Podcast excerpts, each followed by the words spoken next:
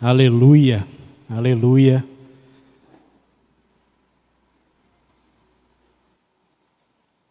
Aleluia, Jesus nasceu.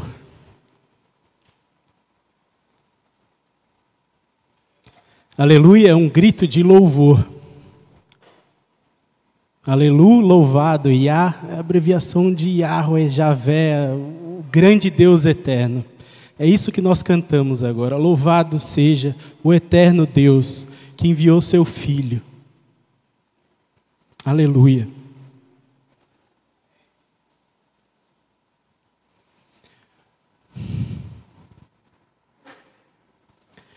Feliz Natal. Feliz Natal a todos vocês. Feliz Natal aos que estão em casa também. Feliz Natal. Embora você talvez não tenha tido um feliz Natal na última noite, ou não tenha muitos motivos para celebrar, feliz é o Natal. Feliz é o nascimento do nosso Senhor, feliz é o seu povo que repousa nessa graça maravilhosa. Eu espero que você esteja aqui nessa noite para celebrar, continuar celebrando o verdadeiro motivo do Natal. O nascimento do nosso Senhor e Salvador Jesus Cristo, e aleluia por isso. Aleluia. Talvez ontem você tenha tido uma mesa farta, ah, uma reunião em família, um momento gostoso, alegre. Talvez você tenha tido uma noite qualquer, como outra, outras tantas, 362 que você já teve ao longo do ano, se minha conta está certa. Enfim, talvez sua noite tenha sido só uma noite. Não sei em que momento você vai estar assistindo isso online. Não sei se você está aqui nessa noite para celebrar como nós estamos, mas celebre. Celebre. Se Deus te trouxe aqui ou te fez clicar nesse link, celebre, celebre, porque o Natal é alegria, é feliz, é feliz. E eu preciso te dizer o que é o Natal. Mais uma vez, já estamos fazendo isso ao longo de todo o mês de dezembro. Eu quero começar relembrando todas as reflexões que tivemos ao longo desse mês uma série de mensagens sobre o verdadeiro significado do Natal. Começamos falando sobre a esperança. Natal é esperança, é uma esperança viva, real, não uma esperança vã, depositada em coisas terrenas, mas uma esperança em algo eterno, a esperança no Deus vivo, no grande amor e na graça e misericórdia do nosso Senhor. Esperança nele. Seguimos ao longo do mês no domingo seguinte, o irmão Léo nos trouxe um presente. Um presente. Uma reflexão sobre isso. Natal é presente. Jesus nasceu, graças a Deus. Um presente que nos foi dado e que é muito presente em nossa vida. Jesus é presente, um Deus bem próximo. No domingo passado, tivemos o deleite, a graça de ouvir vozes que se dedicaram tanto, inclusive muito obrigado por todos que cantaram, que trabalharam, que produziram. Que espetáculo! Eu fico imaginando a eternidade e certamente haverá música lá. Não porque eu quero que tenha, mas Apocalipse é repleto de louvores, todos reunidos louvando e cantando ao Senhor. E o que vimos no último domingo foi um, um spoiler do céu. Obrigado, porque refletimos no que é o Natal, na graça, na alegria, no amor, na excelência. Deus é excelente, é perfeito. Obrigado por todos que se dedicaram, obrigado ao pastor Tiago que nos levou em uma magnífica reflexão também, lembrando que Natal é vida, a vida eterna que se manifestou, como João diz em sua primeira carta. A vida que veio ao mundo e foi tocada, apalpada. Essa é a vida, verdadeira vida.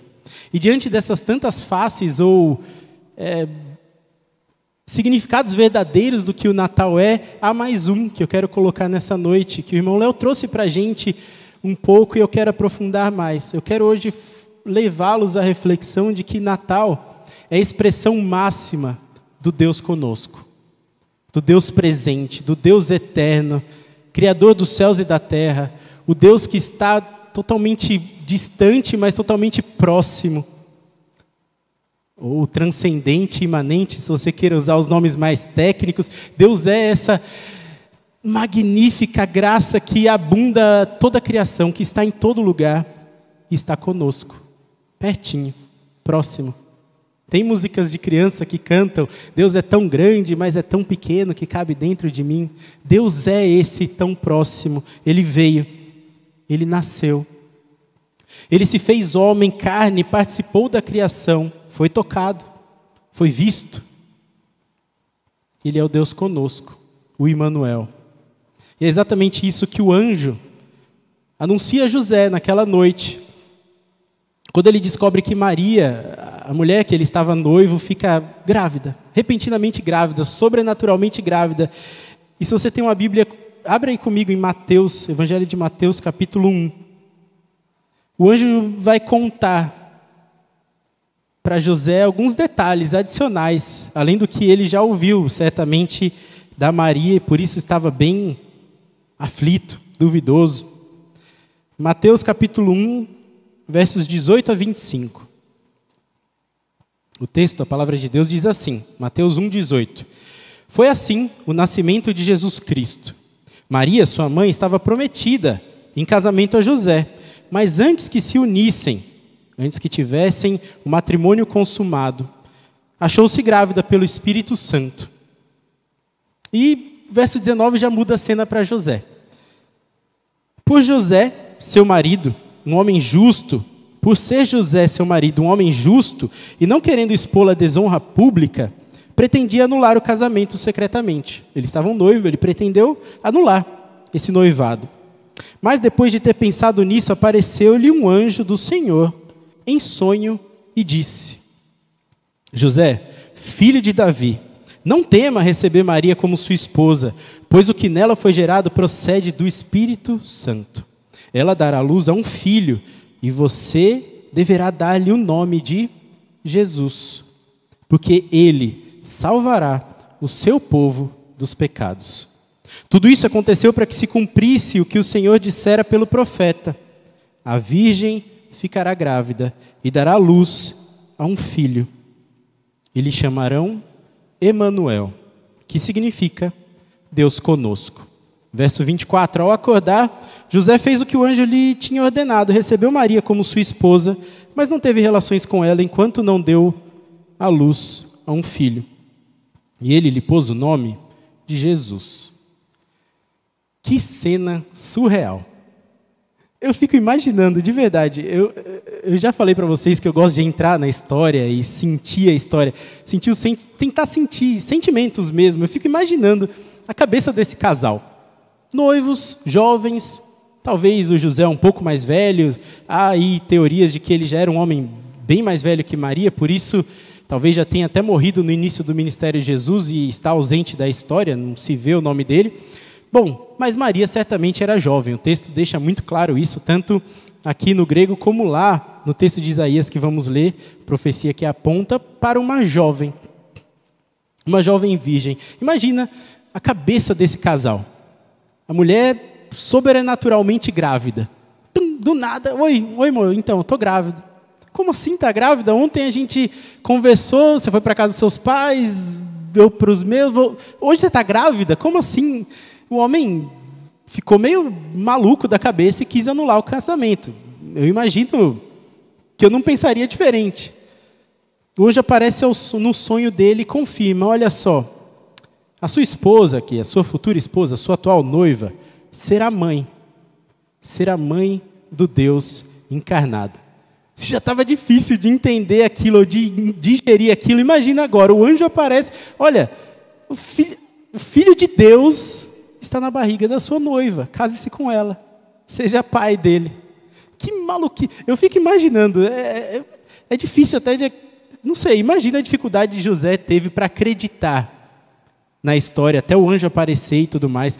Tantos sentimentos envolvidos, tantas dúvidas que devem ter passado na cabeça desse casal, o desespero talvez, enfim, não dá para saber. E diante de todas essas dúvidas, poxa vida, nem o nome eles podiam escolher. Já veio tudo definido, já veio um pacote completo. A, a gravidez de Maria já estava toda certinha, inclusive com o nome. Nome definido, Jesus. Mas não sei se você leu na, percebeu na leitura, o anjo falou dois nomes. Falou Jesus, está ali ó, no verso 21, ela dará alusão ao filho, você deverá, deverá dar-lhe o nome de Jesus. Mas no verso 23 diz que você chamará, ou lhes chamarão, Emanuel. Já não bastasse um monte de confusão na cabeça, ainda tem dois. Qual dos dois é para eu adotar? Eu estou na dúvida. E agora, anjo? Volta aqui e explica melhor. É Jesus Emanuel? Emanuel Jesus? É para colocar Emanuel? Não é? Essa, essa dúvida deve ter surgido. Jesus era um nome Deve ter surgido, não. Na minha cabeça surgiu, mas não sei. Jesus era um nome muito comum, muito comum na época. É, Josué em grego, que significa Deus salva. Deus salva. Já Emanuel está explicado ali no texto, é Deus conosco. E agora? É para eu colocar os dois nomes? Eu não sei se você já teve essa dúvida, eu já tive, muitas vezes. Demorei para esclarecer essa dúvida. Foi uma das primeiras que eu tive quando eu comecei a ler os evangelhos com mais atenção. Eu ficava imaginando na cabeça de José. E agora? E ele não coloca o Emanuel. Enfim, é para eu escolher, não é para eu escolher. Mas, meus irmãos, embora essa dúvida possa ser para nós, para ele não era dúvida nenhuma. Absolutamente não havia dúvida na cabeça de José, porque quando o anjo fala aquela frase do verso 23, ele não estava dando mais uma opção. É Jesus ou Emanuel ele estava relembrando uma história. Não sei se você conhece algumas frases que relembram histórias. Talvez você, um casal bem afinado, fala uma palavra ou uma frasezinha, o outro já lembra de uma história que viveram juntos. Quando o anjo fala, virgem ficará grávida e dará luz a um filho e lhe chamarão Emanuel, ele está trazendo à memória de José uma história muito maior, muito maior. Ele estava ilustrando o que significaria a vida de Jesus. É como se o anjo, guardando as devidas proporções, é claro, falasse. Não, vamos pensar que uma frase, por exemplo, 11 de setembro, quando eu falo 11 de setembro, não é uma data que você lembra, mas sim um evento. Claro, se você conhece a história, viveu a história, você vai lembrar que foi uma data marcante na história da humanidade, especialmente nos Estados Unidos, a, queda das Torres Gêmeas. 11 de setembro não significa só uma data mais, significa um pacote, uma história muito grande. Um outro exemplo, talvez, se falasse diretas já.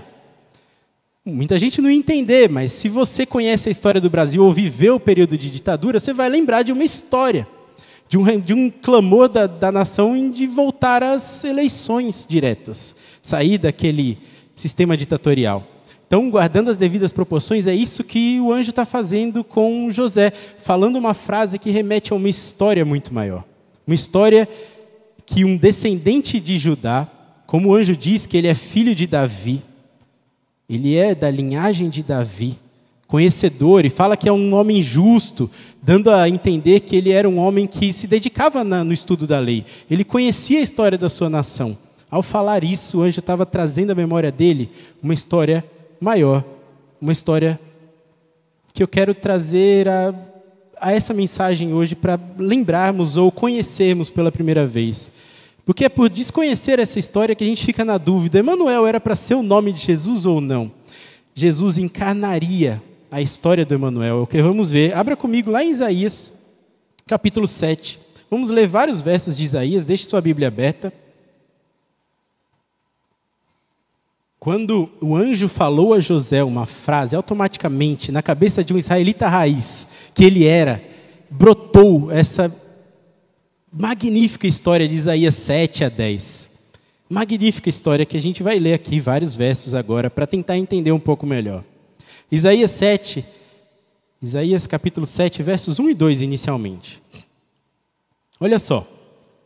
O texto diz assim: Quando Acás, filho de Jotão, e neto de Uzias era rei de Judá, o rei Rezim da Síria e Peca, filho de Remalias, rei de Israel, atacaram Jerusalém, mas não puderam vencê-la. Então, o texto começa falando de um cenário de batalha, de guerra, em que a casa está sendo atacado por outros dois reis, rei Rezim, da Síria, uma outra nação mais ao norte, e o rei Peca, olha o nome do cara, Peca, já não vem coisa boa daí. Rei Peca, filho de Remalias, rei do norte, Israel, a gente vai falar já já sobre isso. Bom, verso 2: Informaram ao rei: A Síria montou acampamento em Efraim. Com isso, o coração de Acás e do seu povo agitou-se, como as árvores da floresta agitam-se com o vento. O contexto aqui de batalha é de um período que conhecemos como, na história de Israel, como o reino dividido. Aconteceu depois da morte de Salomão.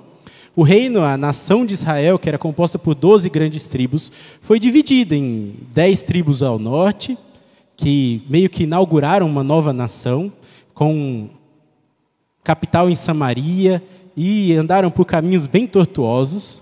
Dez tribos ao norte, chamado Israel. E ao sul, a tribo de Judá, que ficaram duas tribos ali, virou o reino de Judá, esse reino mais original, com capital, capital em Jerusalém. E Acas é o 12 rei dessa linhagem após Salomão, que reinou em Jerusalém, o reino de Judá. E essa divisão que houve, Israel ao norte, Judá ao sul, trouxe muita rivalidade, muita mesmo. Esses reinos viviam em atrito. Tinha alguns momentos de paz, mas viviam em atrito. Não é à toa aqui que o rei do norte, o Peca, rei de Israel, se une a uma outra nação, a Síria, junta-se com o rei Rezim para atacar Jerusalém, atacar Judá ao sul. Judá, aquela, aquele povo que descende de Davi e que é portador da aliança do Senhor. Então, o verso 2, a gente lê ali o que aconteceu e dá até para sentir um pouco do desespero do Acas. Vamos ler, ler, novamente. Informaram ao rei, verso 2 de Isaías 7, a Síria montou acampamento em Efraim, e o coração do rei, olha só, o coração do rei Acas e do seu povo agitou-se como as árvores da floresta agitam-se com o vento. Presos, firmes, mas balançando bastante, quase caindo. Imagina, esse, essa linguagem figurativa aqui dá a entender que eles estavam muito aflitos, balançando, o vento batendo, e eles estavam aflitos demais com isso que estava acontecendo. O reino do norte se une com outro reino para atacar Judá. Eles estavam desesperados, coração aflito, agitado, balançando com o vento. Aflitos, mas não sozinhos. Deus não estava alheio a isso. E o verso 3 vai mostrar para a gente. Deus estava vendo isso, ele chama o profeta Isaías e age através do profeta. Olha só. Então, o Senhor disse a Isaías, nesse contexto de norte atacando sul e tudo mais: Saiam, você e seu filho, Cesar Jazube, e vão encontrar com a casa no final do aqueduto, no açude superior na estrada que vai para o campo do lavandeiro. Então, aqui, o que está acontecendo? Deus está levantando um profeta, levantando Isaías, para dar uma mensagem para Acás. Acás, que estava sendo atacado, estava desesperado, balançando como árvores na ventania. Isaías, leva uma, uma mensagem para Acás. Leva uma mensagem específica para Acás. Verso 4, qual é a mensagem? Deus dizendo: diga a ele, tenha cuidado, acalme-se não tenha medo. Tenha cuidado, acalme-se, não tenha medo. Que o seu coração não desanime por causa do furor desses restos de lenha fumegantes. Olha como Deus chama esses reis que estão se levantando. Resto de lenha, que tem um restinho só de, de brasa ali. Que seu coração não fique em furor, não fique desanimado por causa do furor desses homens. Rezim, a Síria, e o filho de Remalias, o Peca, o rei de Israel, estão querendo atacar. Tenham cuidado, acalme-se, não tenha medo. Verso 5. Porque a Síria, Efraim e o filho de Remalias, o Peca, têm tramado a sua ruína, dizendo, e Deus vai repetir as palavras desses reis que estão atacando Judá. Verso 6: Vamos invadir o reino de Judá, vamos rasgá-lo, vamos rasgá-lo e dividi-lo entre nós, e fazer o filho de Tebeel reinar sobre ele. Isso era o que os reinos diziam. Mas olha o que Deus diz, verso 7.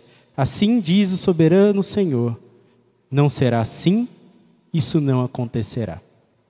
É impressionante essa profecia do Senhor, ele usa os elementos, ele usa a fala dos outros reis para dizer: ó, eles estão dizendo que vão rasgar vocês, mas eu estou dizendo acalme-se, isso não acontecerá. Deus manda Isaías para tranquilizar a casa, tranquilizar, trazer uma mensagem de paz. Eles estão dizendo, vou rasgá-lo, e o Senhor está dizendo, não será assim. Calma, calma, casa. E normalmente as mensagens dos profetas não são de calma. Os profetas normalmente trazem mensagem de juízo. Não é esse o caso. Isaías está trazendo uma mensagem de conforto, de ânimo. Talvez a casa estranhasse isso. Poxa, como assim o profeta está trazendo uma mensagem de ânimo? Ele sabia que não era normal uma mensagem de ânimo para um povo pecador. E Acas foi um dos reis que desagradou o Senhor. Ele não fez aquilo que agradava o Senhor na sua linhagem do, da tribo do sul, tribo de Judá. Ele pecador e sabia que mensagem de juízo era merecida. Aquela mensagem de paz, de conforto, era estranha, estranha. E Deus sabendo disso, olha o verso 10 de Isaías 7. Ele diz, ó, pede um sinal. Talvez a mensagem que Isaías esteja te dando seja estranha aos seus ouvidos, então, diz assim, ó, verso 10, diz ainda o Senhor a Acás, peça ao Senhor, o seu Deus, um sinal miraculoso, seja das maiores profundezas, seja, seja das alturas mais elevadas, peça qualquer coisa. E verso 12, mas Acas disse: Não pedirei, não porei o Senhor à prova. O que está acontecendo aqui? Deus sabe que Acas podia duvidar, duvidar dessa calma oferecida por Deus, e orienta ele a pedir um sinal, confirmar isso, qualquer sinal. Peça um sinal de que Jerusalém não vai ser afetada por esses reis que estão tentando destruí-la. Que Jerusalém não vai cair. Peça um sinal e a casa se recusa. Não vou pedir um sinal. Mas mesmo assim, mesmo assim, Deus dá um belíssimo sinal. Maravilhoso sinal. Bendito. Olha no verso 13. É como se Deus estivesse dizendo: Você não quer pedir? Você não quer pedir? Olha o verso 13. Disse então Isaías: Ouçam agora, descendentes de Davi, não bastam abusarem da paciência dos homens, também vão abusar da paciência de Deus. Estão pedindo esse sinal, vão abusar da paciência de Deus. Olha o 14. Por isso, o Senhor mesmo lhe dará um sinal. Mesmo sem você querer, casa. Mesmo sem você pedir um sinal, Deus dará um sinal. E que sinal é esse? A virgem ficará grávida e dará à luz a um filho, e o chamará Imanuel. Esse é exatamente o texto, exatamente, copia e cola, que o anjo fala a José no sonho. Lá, quando Maria está grávida, naquele desespero, naquela aflição, naquela dúvida, é essa história que está sendo rememorada, trazendo à mente de José, relembrada, que essa história de Natal nos traz muito mais do que está escrito ali em Mateus, mas também todo que está lá em Isaías, tudo que está no Antigo Testamento. E diante desse iminente ataque do norte, diante desse desespero, diante dos inimigos batendo a porta, eles estão lá. Vou pegar você, Acas, vou rasgá-lo ao meio. Deus dá um sinal àquela nação. E que sinal é esse? A virgem, a jovem, ficará grávida e dará à luz a um filho, e lhe chamarão Emanuel pela construção gramatical, dá, dá, dá muitos indícios de que aquela jovem estava na cena de Isaías. É a virgem, a virgem, do lado do profeta. O texto nos diz uma jovem, uma virgem qualquer, não é isso que ele diz, é a virgem. Aquela virgem, aquela moça Está quase que apontando para ela. Essa moça ficaria grávida e daria luz. Alguns estudiosos dizem que essa profecia aponta única e exclusivamente para Jesus, o que não é verdade. Estamos diante do que a gente chama de uma profecia de duplo cumprimento. Ela se cumpre na vida de Isaías, na vida de Acás, na vida da nação de Judá, e também vai se cumprir num futuro, plenamente, de forma completa, de forma ainda maior e mais, com mais significado. Mas durante a vida de Isaías, durante a vida de Acás, essa profecia se cumpre. Essa profecia vai se realizar nos próximos capítulos, mas também apontava para o futuro. Não é por acaso que Deus dá essa profecia, mesmo sem o Acás pedir. Se ele pedisse, ele daria. Mesmo sem ele pedir, eu vou dar, porque eu estou apontando para algo muito maior. Eu vou cumprir aqui, mas também vocês vão entender lá na frente, quando o meu anjo for falar a José, vocês vão entender o que eu estou falando. Ele está escrevendo uma história, usando personagens reais, humanos. Ele está escrevendo uma história com a nação de Israel, uma história que aponta para algo muito maior muito maior para o nosso futuro. O Deus conosco que nasceria de uma virgem no futuro, mas esse Deus presente que livra a nação de Israel, a nação de Judá do sul, desses ataques, iminentes ataques. Quando José recebe essa informação do anjo, ele lembra que essa profecia se cumpriu lá em Isaías e que o anjo está lembrando a ele que Deus está com ele e Deus estará para sempre com o seu povo através de Jesus, aquele que nascerá de Maria. É por desconhecer essa história que nós achamos que Emanuel deveria ser o nome, mas não é. Na verdade, Emanuel não é o nome de nenhum personagem. É um nome dado, na verdade, um título dado a essa profecia para ser puxado o gancho lá na frente. A gente vai entender um pouco mais. Olha no verso 14 do capítulo 7 novamente o 14, a gente vai ler até o 17. Como o texto deixa claro que essa profecia vai se cumprir ainda na vida de Isaías. O 14 já lemos, Peca não, o acaso não pede aquele sinal, Deus dá assim mesmo. Por isso o Senhor mesmo lhe dará um sinal. A virgem ficará grávida, dará à luz a um filho e o chamará Emanuel. Ele comerá coalhada e mel até a idade em que saiba rejeitar o erro e escolher o que é certo. Mas antes que o menino saiba rejeitar o erro e escolher o que é certo, a terra dos dois reis que você teme ficará deserta. Aqueles dois reis do começo do capítulo 7, que estavam querendo atacar a casa e o reino de Judá. Esses dois, a terra desses dois ficará deserta. O verso 17, Deus diz como: O Senhor trará o rei da Assíria, não confundir com Síria, que é aquele que estava fazendo essa, essa artimanha com o Peca para atacar lá o Acás vai trazer a Assíria, um outro povo. O Senhor trará o rei da Assíria sobre você e sobre o seu povo e sobre a descendência de seu pai. Serão dias como nunca houve, desde que Efraim se separou de Judá. No início do capítulo 8, vemos o Isaías entendendo que essa profecia se cumpre. Nasce um filho dele e logo logo a Assíria viria contra o reino do norte, Israel. E Deus sabia que esses efeitos viriam também ao sul.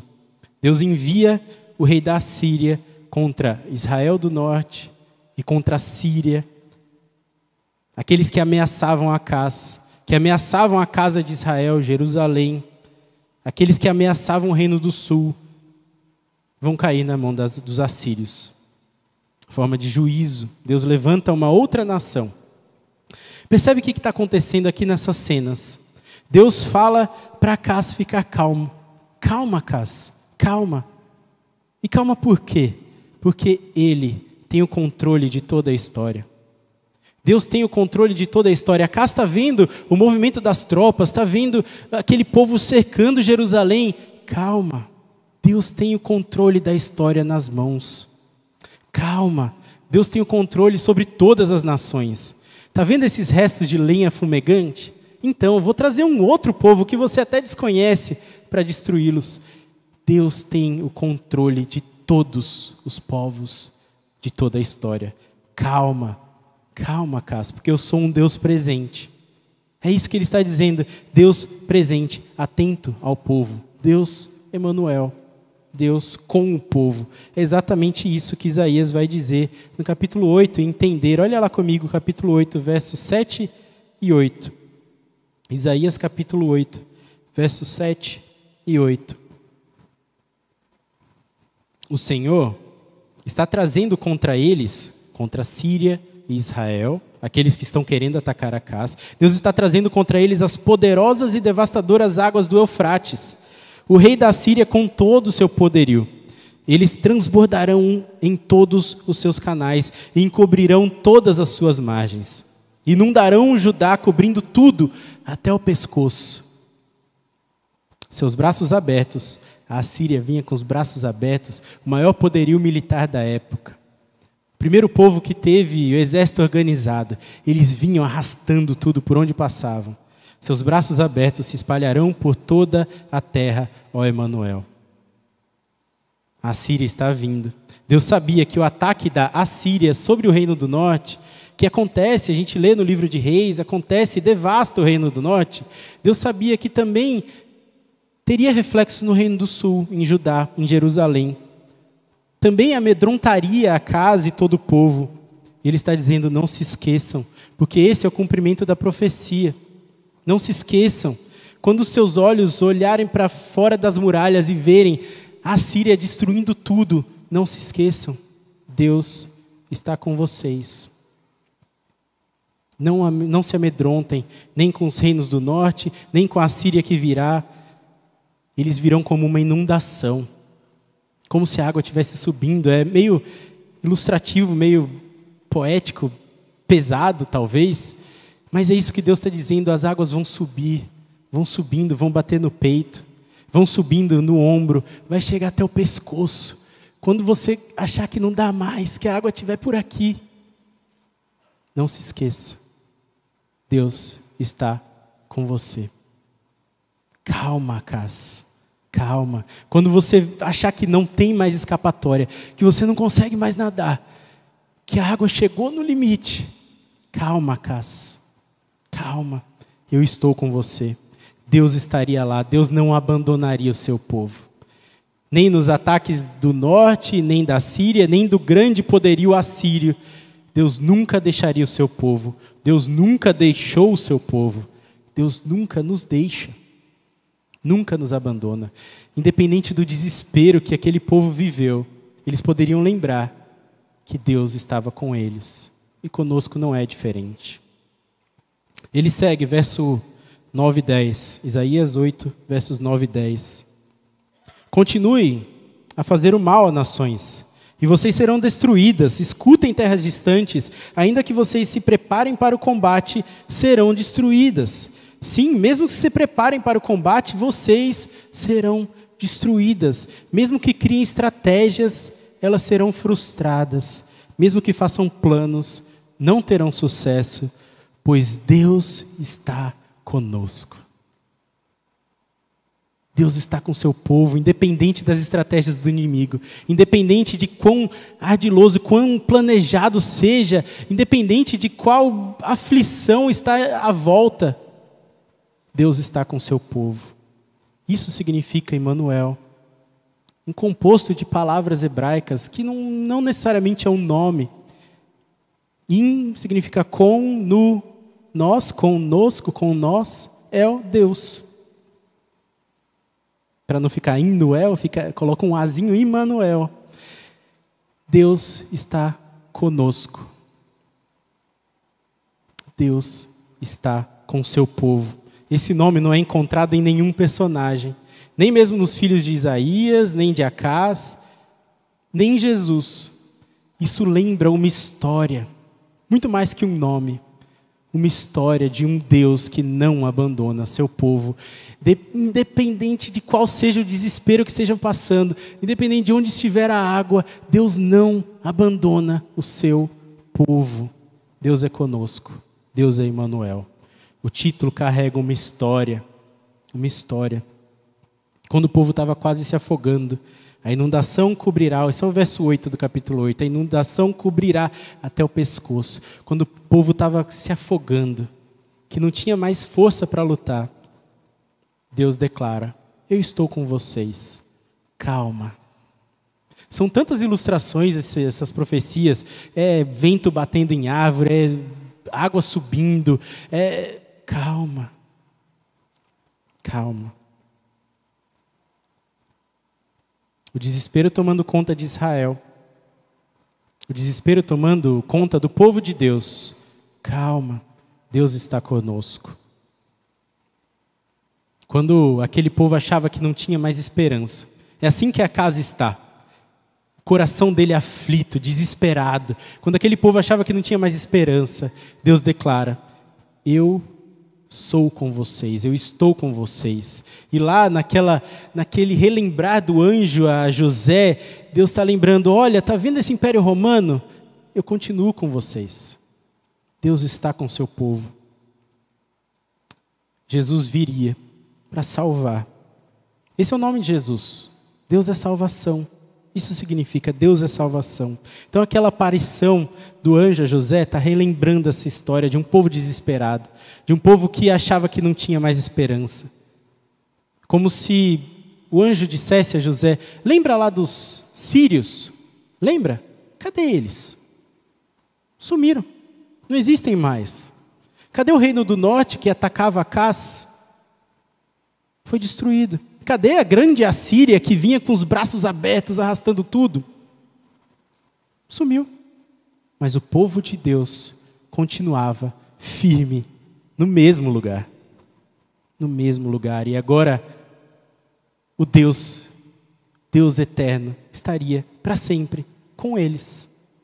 De forma um pouquinho diferente, mas com eles. E esse diferente é que eu quero lembrar vocês, voltando lá em Mateus. O anjo estava dizendo a José: Lembra? Lembra daquela história? Você acha que aquilo lá era esperança? Você acha que aquilo lá era um presente, uma salvação, uma vida? Você acha que aquilo lá era Deus presente? Sim, era, mas era só uma sombrinha do que será daqui para frente. Aquilo era só um sinal do que estaria para acontecer. O bebê concebido na, no ventre de Maria é filho de Deus Deus conosco, carregando essa magnífica história de um Deus que salva, independente do desespero que você esteja, Deus salva. E Ele salvará o seu povo. Eu fico tentando imaginar a cabeça de José, sempre tentando. Naquele momento, Deus Altíssimo vindo habitar no meio deles, para cumprir tudo aquilo que estava prometido desde lá de Gênesis, Gênesis 3:15, ele viria para finalmente pisar a cabeça da serpente. O anúncio de o Deus entre nós, o Natal, agora se materializará. Deus vindo ao mundo definitivamente, se fazendo homem, tornando parte da, se tornando parte da criação, para trazer não só aquela salvação física, momentânea, que o Emanuel trouxe sim, a nação de Israel, a nação de Judá, fez eles prevalecerem até o tempo de Jesus, aquelas salvações de ataques, de tribulações terrenas, sim, Deus salva de tudo isso. Mas é importante lembrarmos que Ele salva de algo muito além do que essas tribulações terrenas. Mesmo com um povo tão vacilante, Ele vem para libertar definitivamente do pecado do pecado, para salvar o seu povo, para dar esperança de vida eterna para todo aquele que crê. Tão simples. Jesus, o Deus que salva, o Emanuel, o Deus conosco, lá em Mateus 1, 21, cujo nome é Jesus. Mateus 1, 21 é muito claro que ele viria não só para salvar das tribulações, das dificuldades, dos desesperos. Sim, podemos clamar quando a água subir até o nível que a gente acha que não vai dar mais, clama por socorro. Ele está presente, mas ele não salva só das tribulações terrenas. Ele agora salvará o seu povo dos pecados. Isso é Mateus 1, 21. Dos pecados. Ela dará luz a um filho e você dará, deverá dar-lhe o nome de Jesus, porque ele salvará o seu povo dos pecados. Deus interveio na história, veio livrar o seu povo do maior dos males. Lembra daqueles ataques, daquelas rivalidades entre norte e sul, de povo que vem, de ondas de opressão a Jerusalém? Então, ele livra disso, sim, mas ele veio agora livrar do maior dos males, o pecado. Jesus veio salvar o povo dos pecados. Esse é o anúncio do Natal. Esse é o anúncio de salvação. E se você está ouvindo essa noite, seja aqui, seja online, seja lá onde estiver, se você está ouvindo e quer apropriar-se dessa salvação tão bendita, salvação tão grande salvação, você deve ao menos refletir se precisa dela. Sim, Deus salva de tribulações, de dificuldades. Ele pode auxiliar nas doenças, no desemprego, ele pode auxiliar em tudo, um casamento quebrado, ele auxilia em tudo isso. Mas ele veio para salvar muito mais do que essa esfera terrena, ele veio para salvar de uma eternidade afastada dele. Ele veio salvar dos pecados. E se a gente quer o Deus Emanuel conosco, queremos celebrar verdadeiramente o Natal, precisamos refletir, refletir verdadeiramente se precisamos dessa salvação. Afinal, ele veio salvar de pecados, pecados de um povo pecador que precisa de salvação. Parece meio lógico isso, ele veio para salvar de pecados, eu preciso pensar em. Claro, mas é muito comum, gente, é muito comum nos nossos dias, muito comum, diante das tantas notícias ruins que vemos, o um mundo destruído, as atrocidades, as maldades na televisão, nas notícias, a gente vê tanta coisa devassa que a gente pode achar que somos bons. Afinal, comparado com aquele cicrano, ou com aquela fulana, eu até sou bom, olha só, diante perto daquele estuprador, perto daquele assaltante, eu sou muito bom. Eu não faço as coisas que ele faz. Como eu já ouvi essa frase muitas vezes, mas eu não faço mal a ninguém. Pessoas que pensam assim, e talvez seja você. Não pense em outra pessoa nesse momento, talvez seja você que pensa dessa forma, mesmo estando aqui há muito tempo, ou ouvindo muitas e muitas pregações na internet, talvez seja você que se ache bom. E ao pensar assim, essa declaração diante de Deus grita que você não carece de salvação. Que você não precisa dessa misericórdia. Quem precisa é aquele fulano lá, aquele lá nossa, meu vizinho, ele precisa, porque ele grita com os filhos o dia inteiro. Ele precisa de Jesus. Mas eu, eu estou bem. Estou na igreja há 10 anos. Estou bem. Meus irmãos, não pensar que Jesus veio salvar do pecado é quase que negar o Redentor. Ele veio salvar. Salvar de quê? Do pecado. Ah, legal, vou falar para o meu amigo. Ele veio para te salvar do seu pecado, para me salvar do meu pecado. Deus é conosco, conosco, não só com os outros, conosco. Temos que pensar diariamente, constantemente. Não olhar para o pecado alheio somente, mas para o nosso. Diariamente aceitarmos essa bendita oferta de salvação. Não estou dizendo que você precisa ser salvo todos os dias, não, de maneira nenhuma. De maneira nenhuma. Se você entregou sua vida verdadeiramente a Jesus, glória a Deus, você é salvo. Caminhe em santidade, viva essa salvação. Mas viver essa salvação é isso, diariamente. Deus, me livra dos meus pecados. Jesus, Emmanuel, Deus presente, nos faz refletir como estamos diante dele. Ele está disponível a todo momento para nos salvar dos nossos dilemas, aflições, preocupações. Mas quando o anjo fala a José, ele deixa muito claro: ele veio para salvar dos pecados. E ele está, assim, todo dia disponível para salvar dos pecados. Dos pecados. E essa salvação não é só para o futuro, é para hoje. Podemos viver essa salvação esse libertar dos pecados todos os dias, agora. Os efeitos do Natal devem ser desfrutados hoje, já.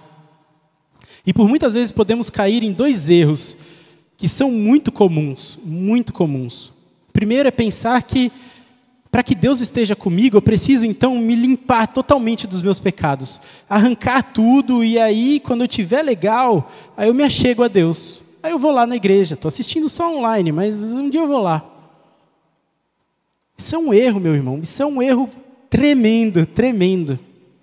Você não vai conseguir se limpar dos seus pecados. Só Ele tem esse poder. E na mesma medida, o segundo grande erro é pensar: poxa, já que Deus está comigo, já que Deus é comigo, Deus é conosco, Deus presente, então eu não preciso me livrar assim dos pecados. Que grande erro, que às vezes não é declarado, ou muitas vezes não é declarado, mas você tem aquele pecado de estimação que carrega por todo lugar e não se livra dele. Você está negando a salvação todo dia, dizendo que não precisa dessa redenção. Isso também é um erro tremendo. Para que Deus esteja conosco, não precisamos nos limpar antes, mas quando Ele chega, aí sim, aí sim, Ele demanda uma limpeza de virar de cabeça para baixo, levantar o sofá, varrer tudo, tirar tapete. Ele quer você limpo. Ele quer e Ele pode fazer isso. Só Ele, só Ele pode fazer isso.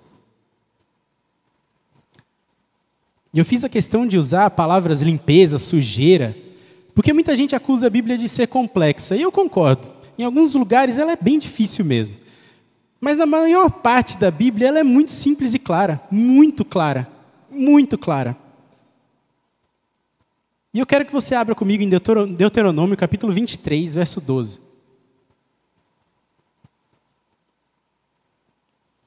Deuteronômio capítulo 23, verso 12. Olha como é claro.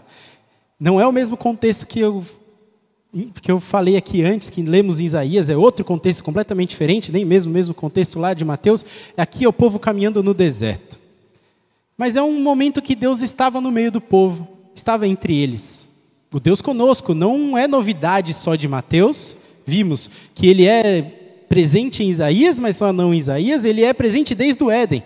Ele já é Deus presente, Deus com o seu povo, desde lá de trás. E no deserto não é diferente, ele estava lá no meio do povo. Deuteronômio capítulo 23, enquanto eu chamo a banda para encerrarmos.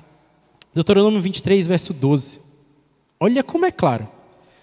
Determinem um local fora do acampamento onde se possa evacuar. Como parte do seu equipamento, tenham algo com que possam cavar. E quando evacuarem, façam um buraco e cubram as fezes. Olha só, como é claro. Mas como assim? Que mensagem de Natal? Trazer fezes para. Mas é, é, isso mesmo, é, eu trouxe, trouxe esse texto. Ele é simples e direto. Determine um lugar para evacuar, fora do acampamento. Ande com uma pá, com alguma coisa que você vai cavar um buraquinho, colocar lá. Coloca suas fezes, defeca ali e fecha. Fora do acampamento. Andem com uma ferramenta, coisa que se faz todo dia, certo? Ou, enfim, era uma certa frequência coisa que se faz com certa frequência, ande preparado para enterrar a sujeira. Para vocês não acharem que eu sou maluco e vou trazer essa, esse texto final aí na mensagem de Natal, olha no verso 14. Olha no verso 14 que tem algo que explica. Andem preparados para afundar os seus dejetos, esquecer suas impurezas, cavar bem fundo e deixar lá, fora do acampamento. Pois, verso 14, o Senhor, o seu Deus, anda pelo seu acampamento para protegê-los e entregar-lhes os seus inimigos. O acampamento terá de ser santo, para que ele não veja no meio de vocês alguma coisa desagradável e se afaste de vocês. Pureza, santidade. Que aqui sim eu estou indo bem além do que o texto está falando. Ele está falando de fezes, de fato. Mas esse, esse paralelo entre sujeira e santidade, que está no verso 14, está em toda a Bíblia. Deus nos demanda santidade. Santidade. Deus anda no meio do seu povo, anda para protegê-los. O Deus conosco, o Deus Emanuel, demanda algo do povo, demanda pureza, demanda santidade. E não se engane, sua sujeira, seu pecado, não é só você que conhece. Deus sabe muito bem quais são. Deus sabe. E Ele não veio ao acampamento só depois que você se desfez de tudo isso. Ele já está no meio do acampamento, mas demanda que você limpe-se. Ele já está, ele já conhece, ele já é conosco. Não espere, de verdade, não cometa esse erro. Não espere para enterrar tudo lá nesse buraco só para depois se chegar a Deus. Não, a oferta de Natal está disponível para os sujos, para os que não se comportaram e mesmo assim ganharam um bendito presente. Foi isso que o irmão Léo nos lembrou. Nós não nos comportamos. Acas era pecador, o texto deixa claro que ele foi um rei que não agradou ao Senhor. Mas Deus estava no meio do seu povo. Não cave mais e mais e mais buracos com sua própria força, por conta própria, para um dia então se achar limpo e se achegar a Deus. Não cometa esse erro. Venha como você está. Sujo, mas mas não permaneça sujo. Uma vez que Deus está com você, uma vez que você aceita essa bendita esperança de vida eterna, que livra dos pecados, não só das aflições mundanas, mas de uma vida separada do Senhor, não fique da mesma forma. Uma vez que você está com Ele, limpe-se. Jogue toda a impureza fora do acampamento. E não com suas forças, mas clame: Deus, me ajuda a cavar fundo, deixar tudo lá. A cada novo pecado, a cada novo dia, a cada vez que você identificar algo que desagrada ao Senhor, vá lá, clame, Deus me ajuda a enterrar e não lembrar mais daquilo. É cavar e deixar lá, num lugar desconhecido, para não lembrar mais. Toda impureza. Fica longe do acampamento. Esse é o meu desafio para você nessa noite de Natal, mas também para o seu ano de 2023. Lembre-se do que José foi lembrado de que Deus salva, de que Deus está com o povo, que livra quando a água chegar no, no nível que você não consegue mais lutar sozinho. Clame ao Senhor, peça ajuda, mas não se esqueça que Deus não está disponível só para salvar das aflições da terra, do mundo. Ele está disponível para salvar do pecado. Ele está todo dia com a mão estendida para te auxiliar a cavar bem fundo enterrar lá tudo que desagrada. Ele vive em nosso meio. Viva, experimente essa maravilhosa graça do Senhor, que nos alcança não, não pelo que fizemos, nos alcança apesar da nossa sujeira. Mas não se esqueça, não se esqueça que onde Deus está, e Deus está conosco, não se esqueça de onde Ele, onde ele está, aquele lugar deve ser santo, santo, puro, limpo. Clame ao Senhor. Não cavamos, não enterramos nossos pecados para sermos salvos. Não, não fazemos isso para sermos salvos, jamais. Afinal, essa oferta é graciosa, é presente. Mas uma vez que recebemos isso, que nos apropriamos dessa bendita notícia de Natal, uma vez que recebemos isso, aí sim, cavamos fundo com o auxílio do Santo Espírito para deixar lá tudo que é impuro, tudo que desagrada o Senhor, cavamos e depositamos, porque somos salvos. O Emanuel é conosco. Não se esqueça disso. Nas maiores aflições e tribulações, Ele está conosco. E Ele está conosco. Mesmo em momentos que queremos esconder aquela impureza, Ele está conosco. Livre-se dela, para a honra e glória do Senhor.